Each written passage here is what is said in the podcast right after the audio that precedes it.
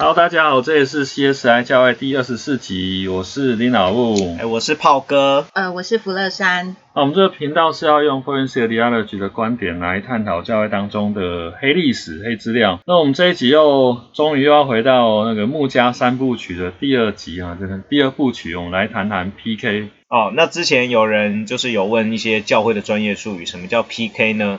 那 PK 其实是 Pastor Kid 的缩写。哦，这一段有讲过吗？那我帮大家回忆一下嘛，你再剪掉，你再剪掉。没有，这个我觉得很好笑，不要剪掉。哦，所以。有时候那个失忆症或失智症不是只有长辈会有，所以我们年轻人对有早发性要小心。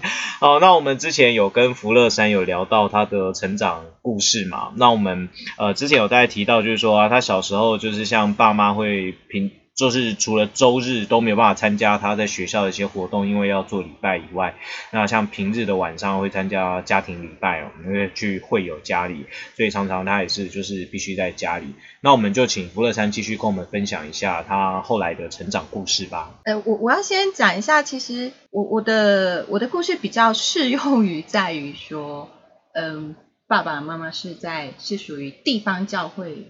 服侍的牧师牧师跟牧师娘的这样子的一个家庭的牧师的小孩，因为如果说你的爸爸妈妈是在嗯所谓教会机构里面服侍的话，其实他们的自由度其实跟上班族一样，对对对，因为你在机构工作，你其实是上班族啊，对，所以他们的自由度嗯相对的其实是高很多，嗯，然后他过的生活比较正常，对，那。这也只是我个人的嗯生活历程啊，就生命历程，不不代表说是大家都一样，但就是你可以从里面去听到一些，或者看到一些影子，多少反射出我们这个被关上嗯牧师的小孩的一些 一些嗯遇到的状况。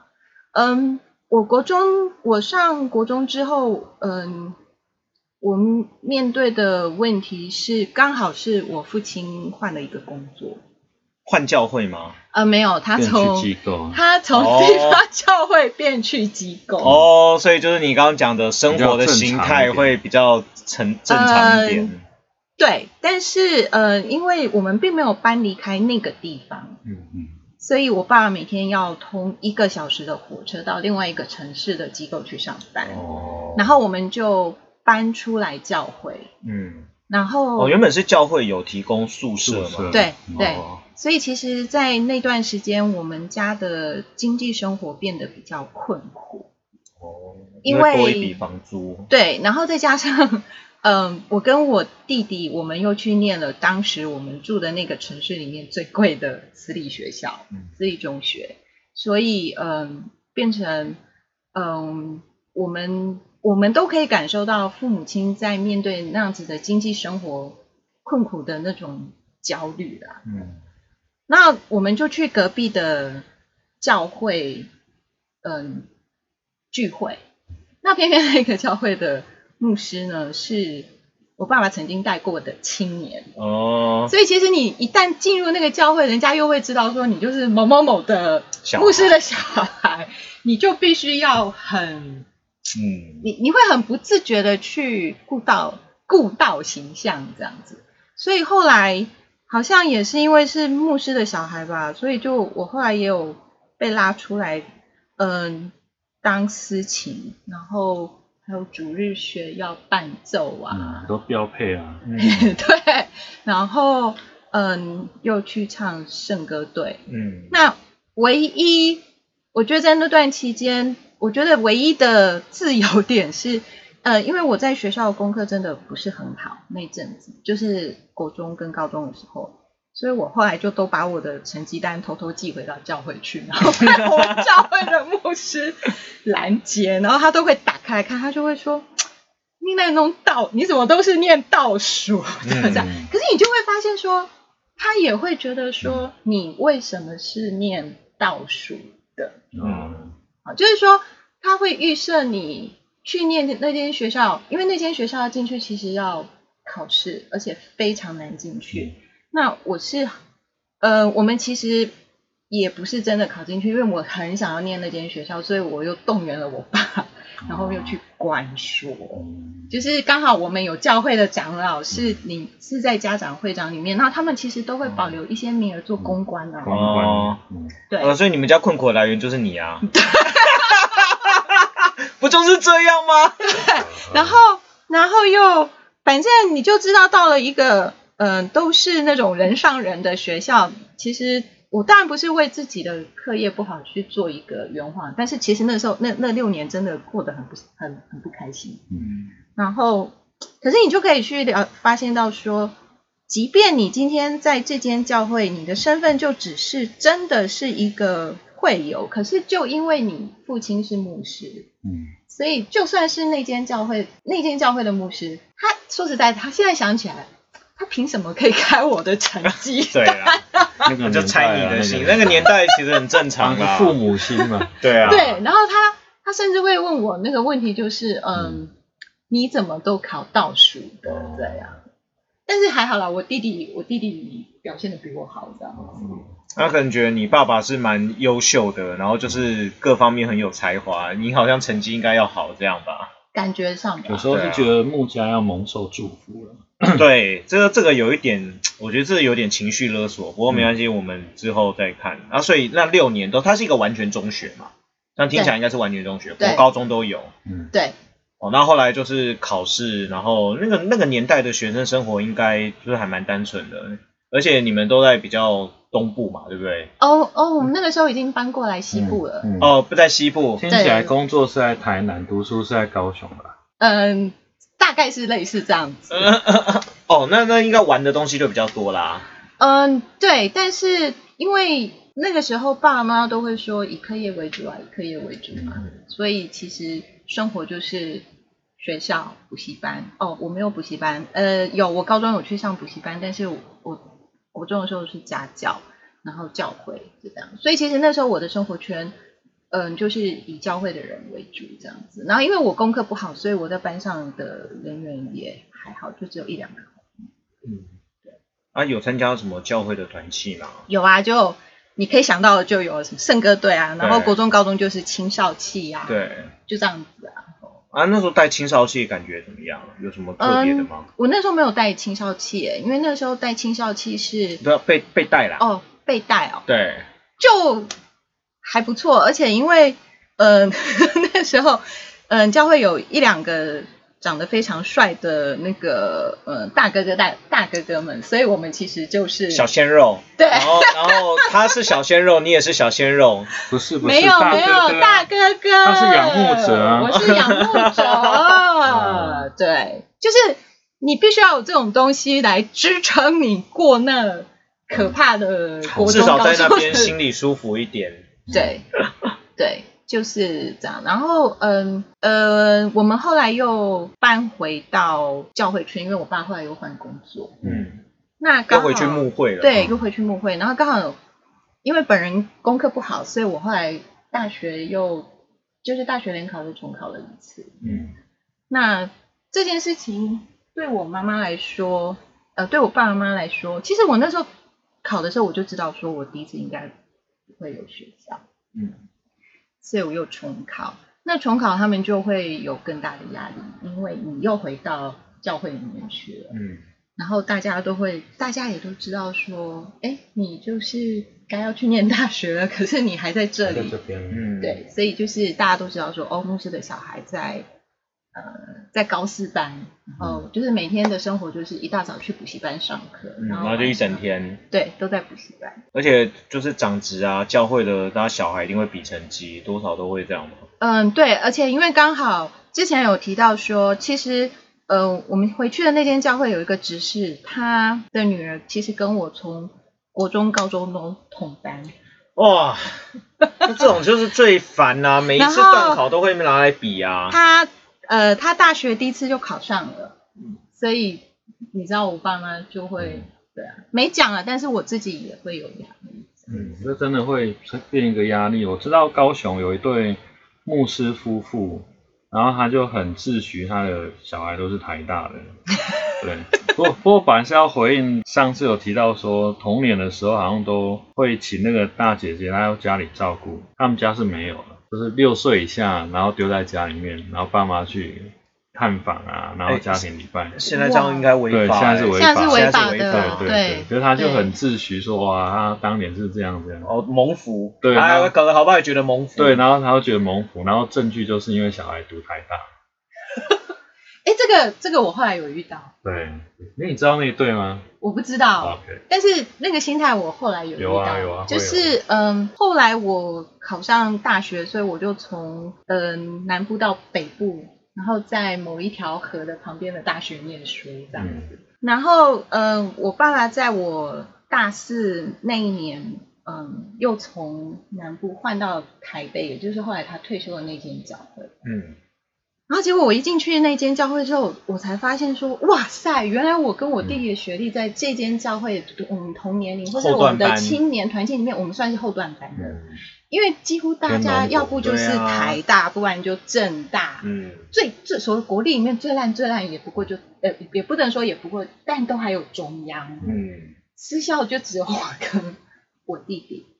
然后，嗯，但我完全不觉得这有什么好羞耻的，因为我会觉得说，我也跟你们一样是经过大学联考的，而且我会觉得说我比你们更辛苦，因为我其实后来重考之后，我日间部的大学还是一样没上，所以我是去考夜间部，然后我进了那我。后来的大学，然后我大一的时候，人家出去联谊，然后在外面很嗨的时候，我是在宿舍念书，因为我要考转学考。转学考哦，所以我是用转学考再转到日间部去的。嗯，那个时候就，而且，嗯，我那时候其实，在团契会，呃，后来就是你知道台北的大学都有所谓的常青团契，那也是一个很好玩的点，就是大专中心会打来。就说，哎，你考上了哪里哪里？你要不要去参加长青团契？我说好，我时间够就可以。可是因为我那时候为了要准备转学考，所以我其实很少去团。第一年没去团契。对。但是就有我有听过辅导就说，嗯，譬如说你在自我介绍的时候，你就说，哎，我叫某某某，然后我是南部的哪一间教会上来的时候，他就会马上大家就会直觉问说，你是不是某某某牧师的女儿？嗯。哇。因为你们家的姓氏也不是很常见呐，变成 PK 俱乐部了。对，对，然后其实你你也不能说你不是，嗯，对不对？好，然后结果嗯到嗯或者是说你到那个那个学校附近的教会礼拜，然后因为那间教会跟我们的的长青团契关系很好，然后偏偏那间教会的父母跟我爸爸以前在东部牧会的时候有重叠过。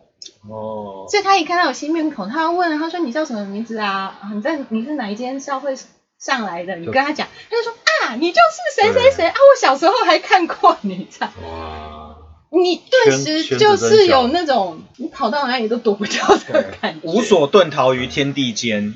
对，不过我感觉听你这样讲，你还算蛮有自制力的人。就是如果我是你。呃，比如说爸妈在南部，然后我考到北部大学，当然一上来就先去 happy 啦，因为我管不到，对不对？住宿舍之类的。对。可你居然第一年还去考转学考，对，然后关起来读书，所以你生活大概也都是很单纯的啊。嗯，我是后来到大三搬到长青团契的学社之后才开始放开 不然我以前大一、大二因为都住学校宿舍啊，嗯，然后宿舍有门禁嘛。哦，对，女生，对我们现在好像这两年的那个学生的那个运动比较呃有在注意这方面的权益了，有在消除，而且有一段时间就是门禁只有针对女生，对，男宿没有门禁哦，所以这个很有点真的很荒谬。对，而且我们学校没有男宿，哦，就只有女宿而已，所以嗯。我是后来到大三，嗯，搬到长青的学社里面去了之后，我才开始放开。因为长青自己有那个，就是他们的资产，就是有宿舍提供给长长青的青年，就是提供给嗯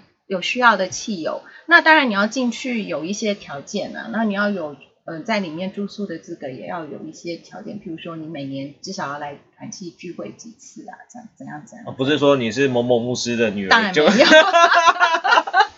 当然没有啊。可是团契的嗯学长姐或是朋友们，其实大家都会知道你是嗯是谁。然后嗯。我那个时候其实我觉得比较好玩，就是说大家也可能会觉得说，因为你是牧师的小孩，所以譬如说到后来你可以开始，譬如说大三就开始要选团契干部了，对不对？哦，他就会觉得你应该在领修部，嗯，对，嗯，然后再过来可能就是要接会长或者是副会长，就是都会有这样子的预设。对，没有属灵的恩高了。对，可是我其实很没有属灵的恩高。对啊，所以那长青是不是一个好像跨校的团契嘛？嗯，还是说，比如说，假设这间大学的常青特别多，所以就自己一个这样。嗯，我们那间学校的常青团体比较特别，因为它它就是在一个新北市的一个呃一个镇上，所以它当然可以是以一个以那间大学为主这样。但我知道台北市有另外有大部分的长青团系，它是跨校。嗯，就譬如说台师啊，台师长青，它就是台大跟师大。没有，它台师是七合一。对，嗯，还有台大、师大，呃，台科大，然后国北师、市北师，然后还有北体也有过来。对，所以它是跨校的，但是我我的那间它比较特别，因为你们交通比较远一点。我们交通真的比较远，在捷运还没开通的时候，真的比较远，越来越明显了。哦，某个镇上，某个镇上，对。然后现在捷运有到了以后，所以就是那边就很方便了，这样子。相对于我们那个时候念书的时候，是方便许多。嗯，哦啊，所以这样身份的那种。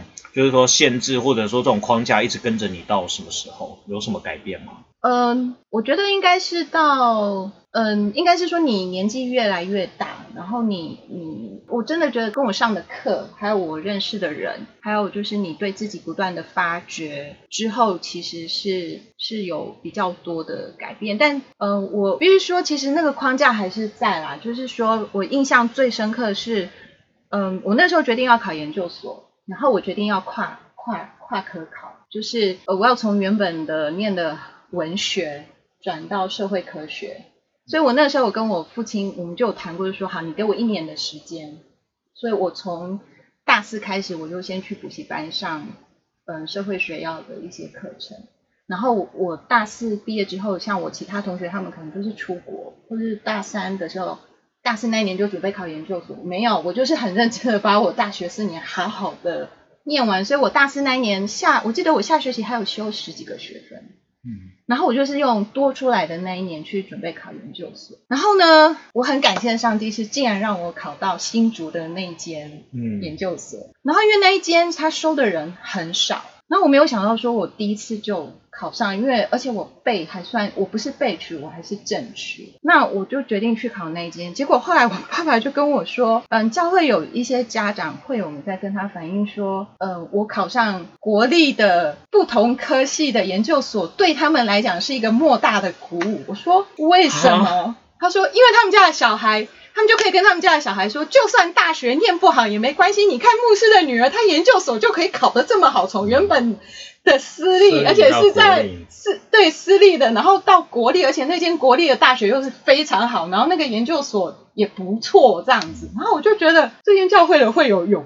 病。对啊，我我也觉得这有点 sick，因为我觉得这在我们至少可能我我们年纪也没有差很多，我觉得是常态啊，非常常态。因为我研究所也是读就是很天龙的。好大学这样，啊，我们里面也是有些就是后段，然后花东的大学，然后也没有怎么样啊。你到这个阶段，这种应该是就是常态啊。你不觉得说，对我们这种是常态，对不对？我们会觉得说，最有病的是像台大那种大学部也念台大，研究所念台大那种学霸，那个才叫奇怪。可是我我们的那间教会的会有是这样子跟我爸爸讲的，就是说，哦，你看牧师的女儿，她大学是念一间私校的，然后研究所她只要认真一点。嗯跟跟苦起来，她就可以去念国立，而且那间国立还算是很好的国。终于熬出头了。不过我还是要泼你一下冷水。我高中的，因为我高中也读第一地区的第一志愿学校，后来同学会就是社团的学校会，然后后来就因为我研究所就读很天龙大学的硕班嘛，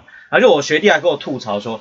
可是学长，你大学的时候没有考上台大，哎，那像我们这些大学考上台大的硕班都是直接出国念，对不对？那你你要比比不完呐，真真的比不完。对，可是我觉得，可是我觉得那种有一点预设那个心态，真的就是，对，我觉得是那个预设，听起来有点，我觉得很不是滋味。其实，对，然后你看像我弟弟，我弟弟他，嗯，他大学虽然也是念私立的，但是他念的那个科系，在当时台湾他们的那个。嗯学界里面那间学校是全国第一把交椅哦，所以就没有人会这样子说我弟弟啊，嗯，好，就是说哦，你看那个。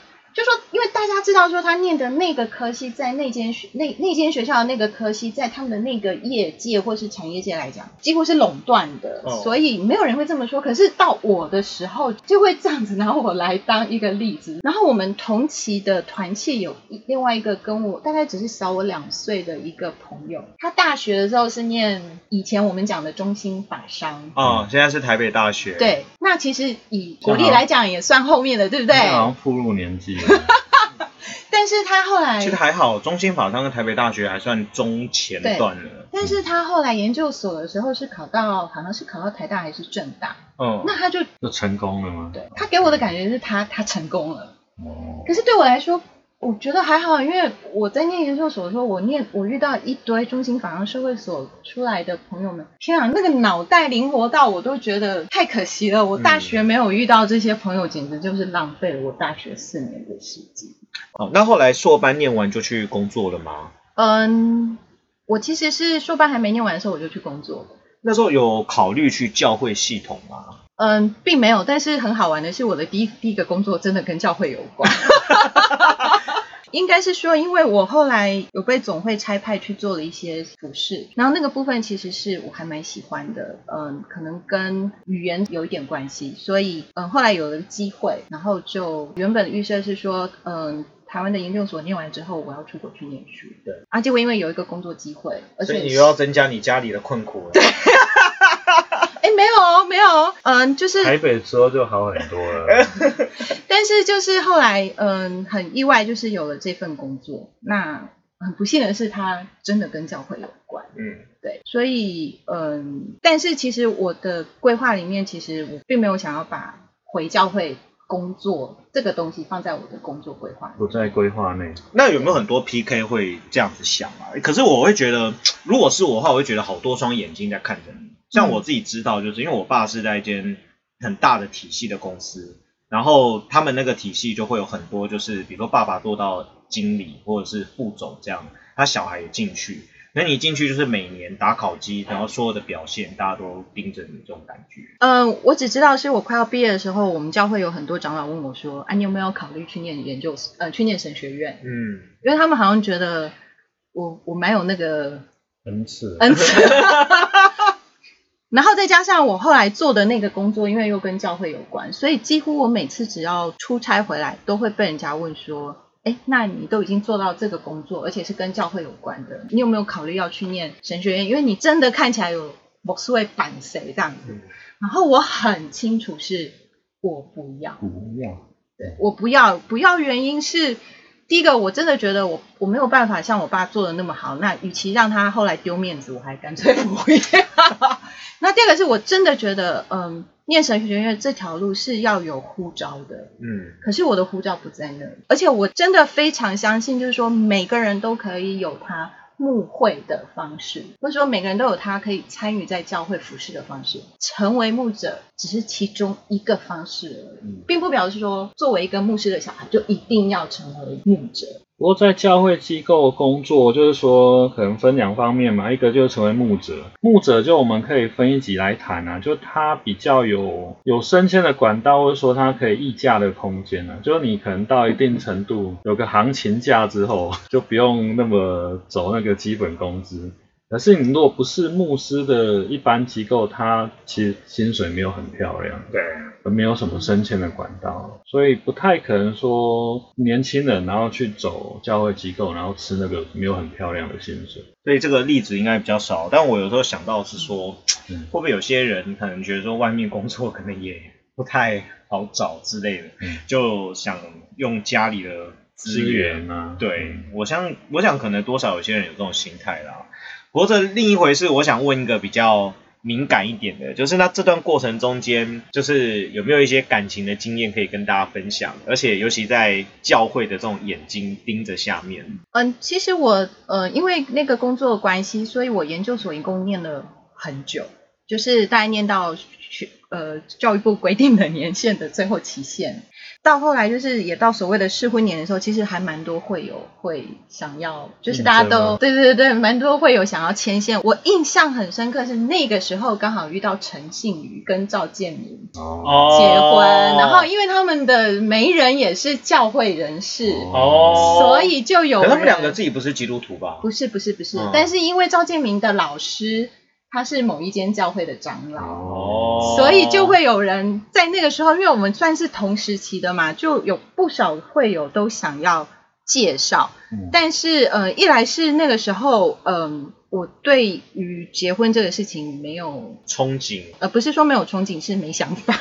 然后再过来就是，我那时候会觉得，我只想要先交男朋友，我不想要那么快就定下来。然后再过来就是说，我那时候做的那个工作，嗯，我有机会常常去国外，所以其实你在国外看了很多东西，会让你的整个眼界会比较不一样。所以到后来我们离开那个教会的时候，其实会有后来大概就都知道说，他们都会说我很挑啊，嗯，然后甚至还有会有说啊，你吼你就跟你爸爸一样，看起来很凶，所以不太好去帮你找到另外一半。那我都会觉得说，那是因为你不了解我。就是说，大家都还是会从很多表面的东西来评断你，这样。其实都是，我觉得听起来就是都从你爸爸那边来看你啦。对，然后我其实听过一个最最让我很吃惊的说法，就是呃，我爸爸在以前牧会的教会时候，曾经在处理过嗯一个一对青年的婚事的问题，然后刚好对方也是牧师的女儿，然后他的妈妈就来跟我爸爸说，他觉得一个牧师做的要成功。